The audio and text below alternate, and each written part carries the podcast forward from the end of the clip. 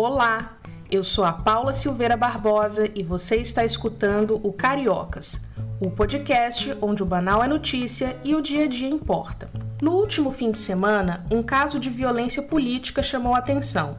O tesoureiro do Partido dos Trabalhadores em Foz do Iguaçu foi assassinado durante a festa de aniversário que tinha o partido como tema. Esse caso parece ser o prenúncio de uma campanha eleitoral que já vinha sendo anunciada como a mais disputada desde 1989. O Rio ocupa um lugar central nessa discussão, principalmente por ter sido cenário de um dos casos mais emblemáticos de violência política dos últimos tempos, a execução da vereadora Marielle Franco, em março de 2018. Mas aqui também são formados profissionais preocupados em qualificar o debate político na internet. É o caso da jornalista Clara Becker, cofundadora do Redes Cordiais, que é uma organização voltada para a educação midiática. E é com a Clara a entrevista dessa semana. Obrigada, Paula, obrigada pelo convite. Eu sou Clara Becker, carioca, é, botafoguense, eu me formei em comunicação social pela PUC Rio e fiz letras também na UFRJ. Eu fiz as duas faculdades ao mesmo tempo, uma de manhã, outra tarde. E eu comecei minha carreira no jornalismo na revista Piauí, onde eu fiquei cinco anos. Depois eu me mudei para Brasília e lá eu trabalhei na Veja Brasília. Depois eu me mudei para Buenos Aires e lá eu trabalhei à distância para a agência Lupa, fazendo fact-checking. Aí depois eu fundei o, o Redes Cordiais, já não conseguia mais conciliar a lupa com redes, o redes foi crescendo e hoje eu me dedico exclusivamente ao redes cordiais. Clara, e como que você conheceu a Lana e o Guilherme, que são os outros fundadores do Redes Cordiais? Então, é curioso. Eu, eu conheci o Guilherme e a Lana da época que eu morava em Brasília, né? Nós três jornalistas em Brasília, a gente se aproximou muito, tinha muitas identificações entre nós. É, mas em 2018, a gente estava morando em cidades diferentes. Eu estava em Buenos Aires, é, o Guilherme estava em Stanford, estava na Califórnia fazendo uma fellowship, e a Alana estava em São Paulo. Estou falando do início de 2018, antes das eleições, e a gente vendo o, o, o, tanto de violência e desinformação que tinha nas redes sociais e as pessoas se informando através das redes sociais, né? Cada vez mais o jornalismo perdendo espaço, perdendo credibilidade sendo muito atacado. Que coisa é essa? O que, que a gente pode fazer enquanto jornalistas, né, para um debate mais saudável de, de maneira geral. E aí surgiu essa ideia de fundar o Redes Cordiais e, e capacitar influenciadores digitais. A gente começou é, o Redes até hoje, né, a nossa, nossa principal, é, nosso principal projeto, nossa principal bandeira é, é envolver os influenciadores digitais nesse debate. A gente acredita que eles são atores estratégicos, né? O poder de alcance e de comunicação mesmo que eles têm hoje nas redes sociais é muito grande. Eles precisam entender essa responsabilidade que eles carregam, né? apesar de serem contas privadas, não são pessoas públicas, mas eles precisam entender a responsabilidade que eles carregam, é, precisam ser bons exemplos. Né? Imagina uma pessoa com milhões ou milhares de seguidores compartilhando uma fake news é bem diferente de uma pessoa com, com menos seguidores, né? E então a gente começou esse trabalho de com essa interlocução com, com influenciadores digitais e de lá para cá a gente já treinou mais de 200 influenciadores digitais que somam entre eles mais de 100 milhões de seguidores, né? Que a ideia também é usá-los como vetores, não só a gente acredita que eles se tornam melhores exemplos, né? Mas também que eles ajudem a disseminar a nossa, as nossas causas, a nossa bandeira para os seus seguidores também. Houve algum acontecimento pontual que fez vocês fecharem questão em torno da fundação do Redes? Foi uma série de eventos, né? A, a gente viu o ministro Faquim estava recebendo ameaças de morte, a gente viu ataques contra jornalistas, a gente viu o assassinato da Marielle, então assim a gente estava vendo que essa violência que estava sendo é, alimentada pelas redes sociais estava saindo das redes sociais. Esses discursos de ódio estavam virando crimes de ódio. Então, o que estava assustando mais era de fato saindo das redes, sendo alimentado pelas redes, mas virando de fato violências offline.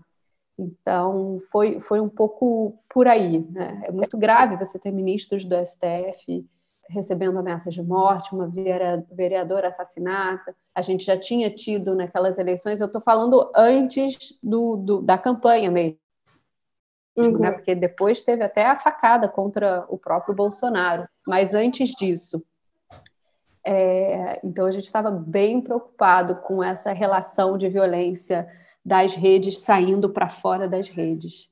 Claro, eu estava dando uma olhada no site de vocês e eu vi que algumas das bases do trabalho do Redes Cordiais são recursos do jornalismo e da comunicação não violenta. E aí eu queria que você explicasse por que aposta especificamente nessas áreas? O Redes é uma organização de educação midiática, então tem essa parte muito importante que é um, ensinar jornalismo para não jornalistas, né? É, um pouquinho mais do que isso, como identificar as notícias falsas. Então tem toda essa parte fundamental para você conseguir fazer uma leitura crítica das redes e das mídias em geral, né? Do papel ao digital, mas não adianta você saber só identificar uma notícia falsa, né? Você também precisa conseguir conversar com as pessoas que compartilham Sim. notícia falsa. E isso é uma coisa que veio muito para gente, né? Ah, beleza, já sei identificar uma fake news, mas como é que eu converso com quem compartilha uma fake news? Então a gente trouxe essa questão também de resgatar a capacidade de, de diálogo, a qualidade da, da escuta, né? Porque a gente sabe que a nossa relação com a informação ela é emocional, ela não é racional. Então, assim, não dá para a gente ficar só nos fatos. A gente tem que, de fato, construir pontes, né? Então, a gente resolveu trabalhar essas duas pontas, esses dois fenômenos de maneira conjunta, para ser, de fato, mais efetivo, porque eles não, não caminham sozinhos. Clara, você trazendo essa questão da importância de resgatar o diálogo me fez pensar em como foi o período eleitoral de 2018 Acho que todo mundo que ficou nas redes sociais naquele período deve lembrar como a gente foi cada vez mais se fechando em bolhas.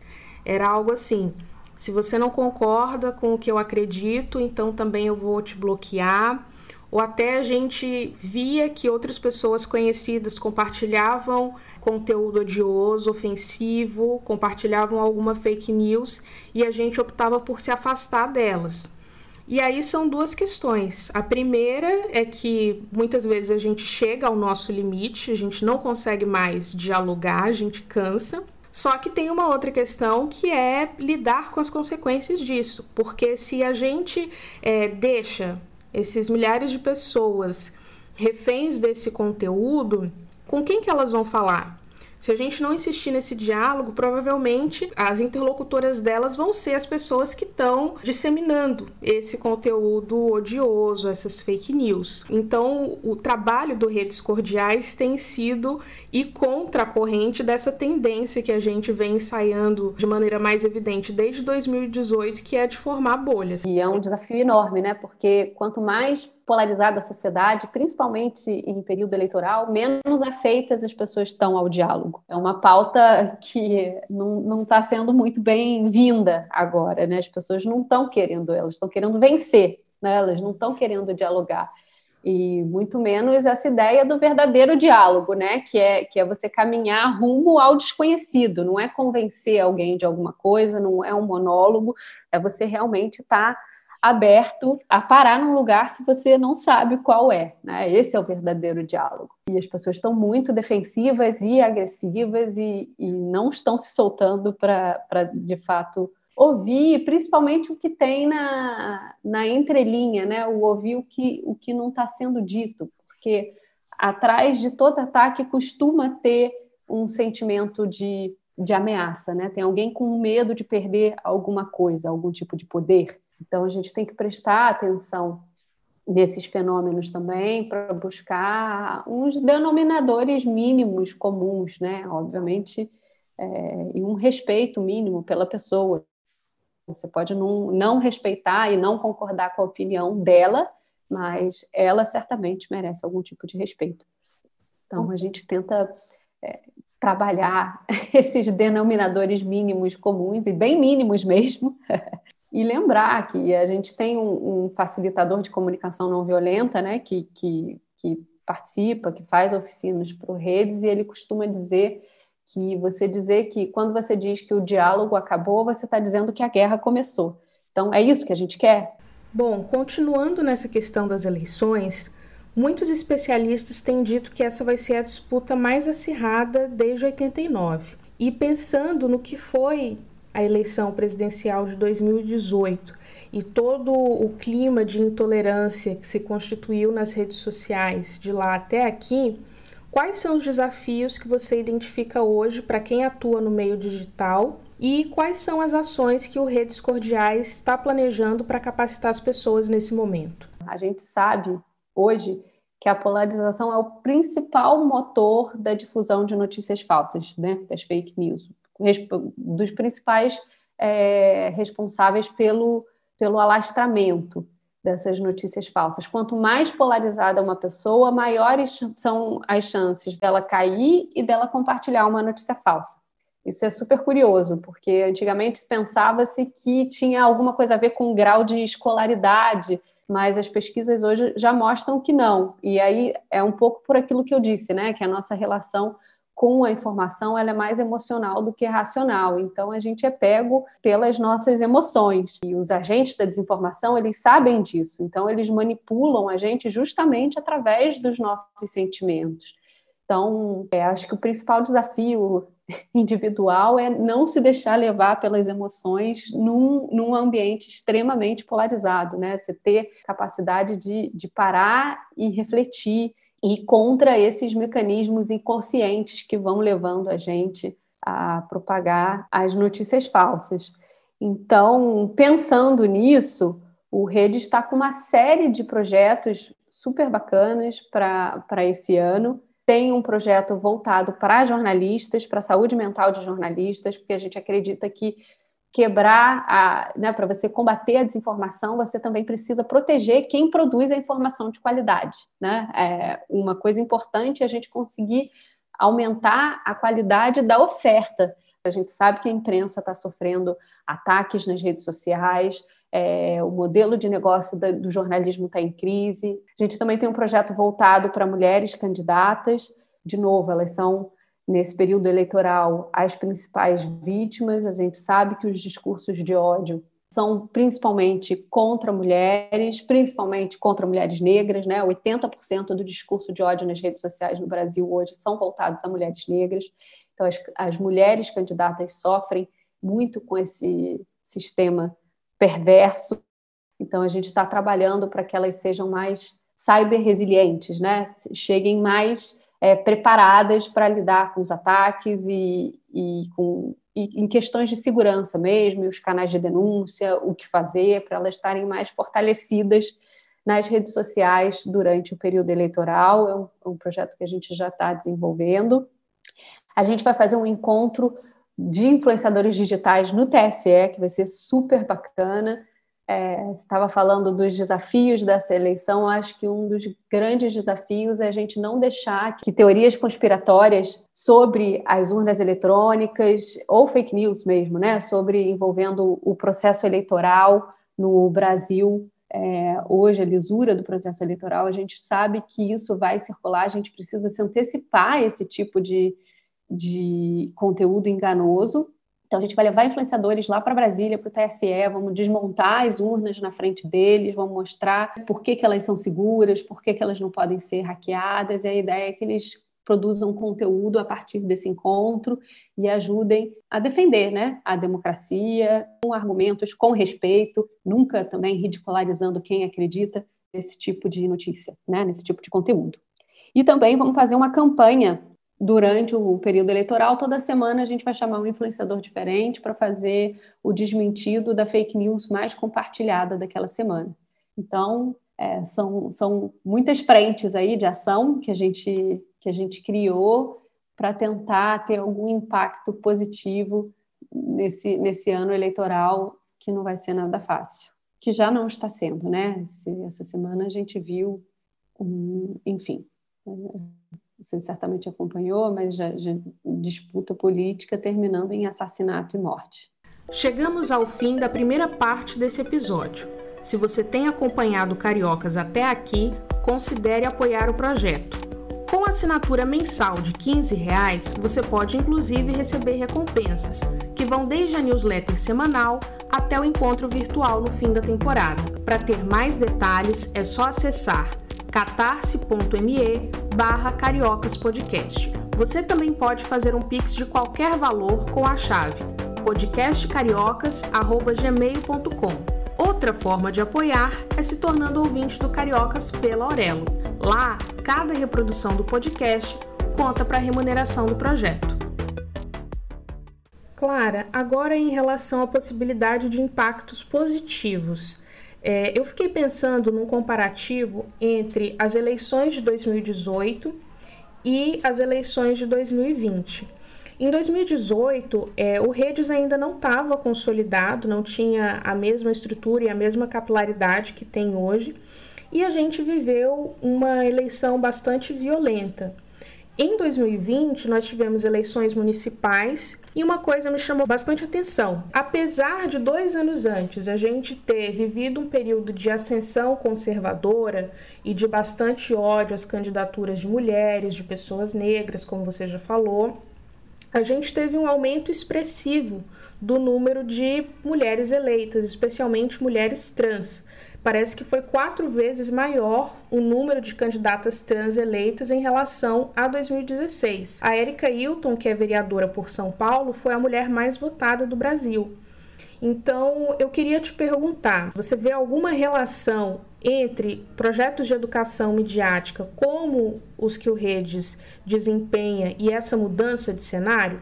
É, eu acredito muito no potencial e no impacto da educação midiática. É, agora, eu não sei se seria possível estabelecer essa relação é, direta, né? Certamente as pessoas que conseguem fazer uma leitura mais crítica das redes, elas não vão ser é, tão facilmente manipuladas é, por esses agentes da desinformação e, enfim, por, por campanhas é, obscuras, né? Agora, o que sim que isso mostra é que as redes sociais têm esse lado bom. É curioso, porque o Redes fala muito sobre esse lado mais tóxico né, das redes sociais, que prejudicam a nossa saúde física, a nossa saúde mental, a nossa saúde social, né, democrática. Mas a verdade é que as redes sociais têm esse lado incrível de democratizar o acesso de diversas vozes e de criar grupos e grupos de apoio. Fora, enfim, toda a questão também de, de empreendedorismo, pessoas que são muito criativas e que conseguem coisas que não conseguiriam sem as redes sociais. Então, assim, a gente não defende que, né, vamos tirar tudo da tomada porque deu errado, mas eu acho que esse talvez seja um bom exemplo né, de, desse lado positivo. Certamente as redes também contribuíram para o fortalecimento dessas bandeiras e para a eleição dessas, dessas mulheres. Claro, agora eu queria falar um pouquinho sobre a questão do funcionamento das redes sociais.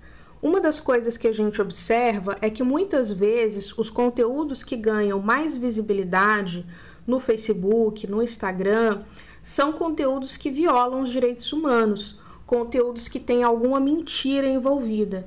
E isso tem a ver com a lógica interna das próprias plataformas. Então eu queria saber se o Redes tem alguma ação que estimule as pessoas que consomem as redes sociais a provocar as plataformas, a promover alguma mudança para que esses conteúdos não sejam os mais visíveis, os mais promovidos, os que ganhem mais visibilidade, né? A razão de ser do Redes é um pouco a gente tentar trazer mais reflexão para o nosso dia a dia, né? A gente sabe que as redes elas estimulam o engajamento, elas não estimulam a verdade. Né? E o que, que engaja mais? Infelizmente, as, as fake news e os discursos de ódio eles engajam muito mais do que a realidade. A realidade é bem menos sedutora. As notícias falsas mexem com as nossas emoções, né? Eles trazem raiva, surpresa, ódio, nojo, enfim, que levam a um compartilhamento irrefletido daquilo, impulsivo, e assim a roda gira.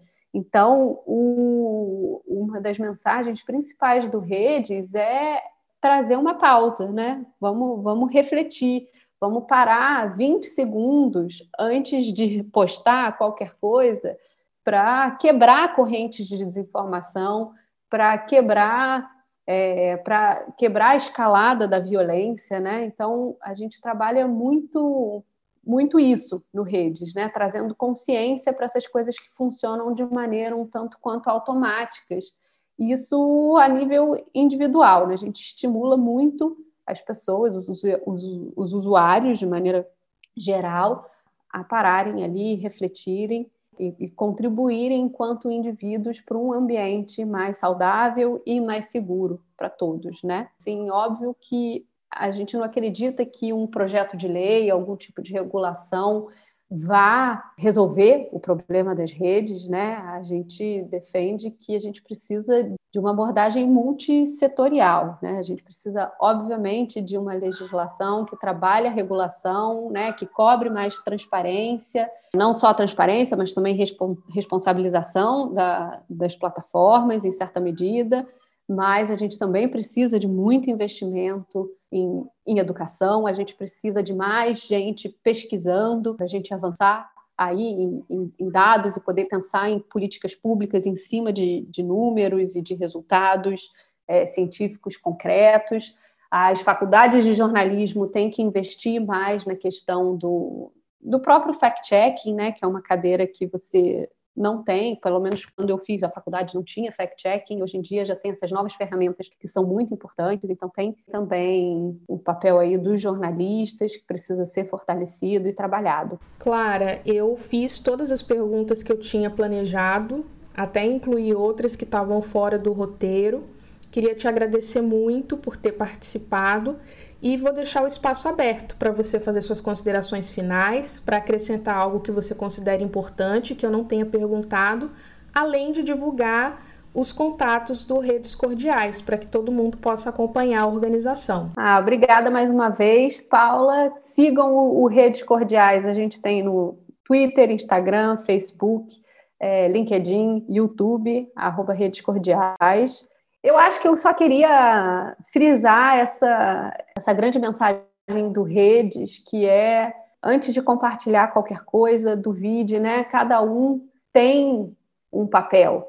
A gente fica achando que esses problemas complexos não é problema nosso, mas é problema nosso. Sim, eu acho que a gente tem que é, se cada um quebrar uma corrente de desinformação, não é pouca coisa, né? Porque a gente viu com o coronavírus, uma coisa ela, né, ela vai se espalhando cada vez mais. Se uma pessoa quebrar, muitas outras vão deixar de receber lá na frente. Então, é importante que a gente não desanime.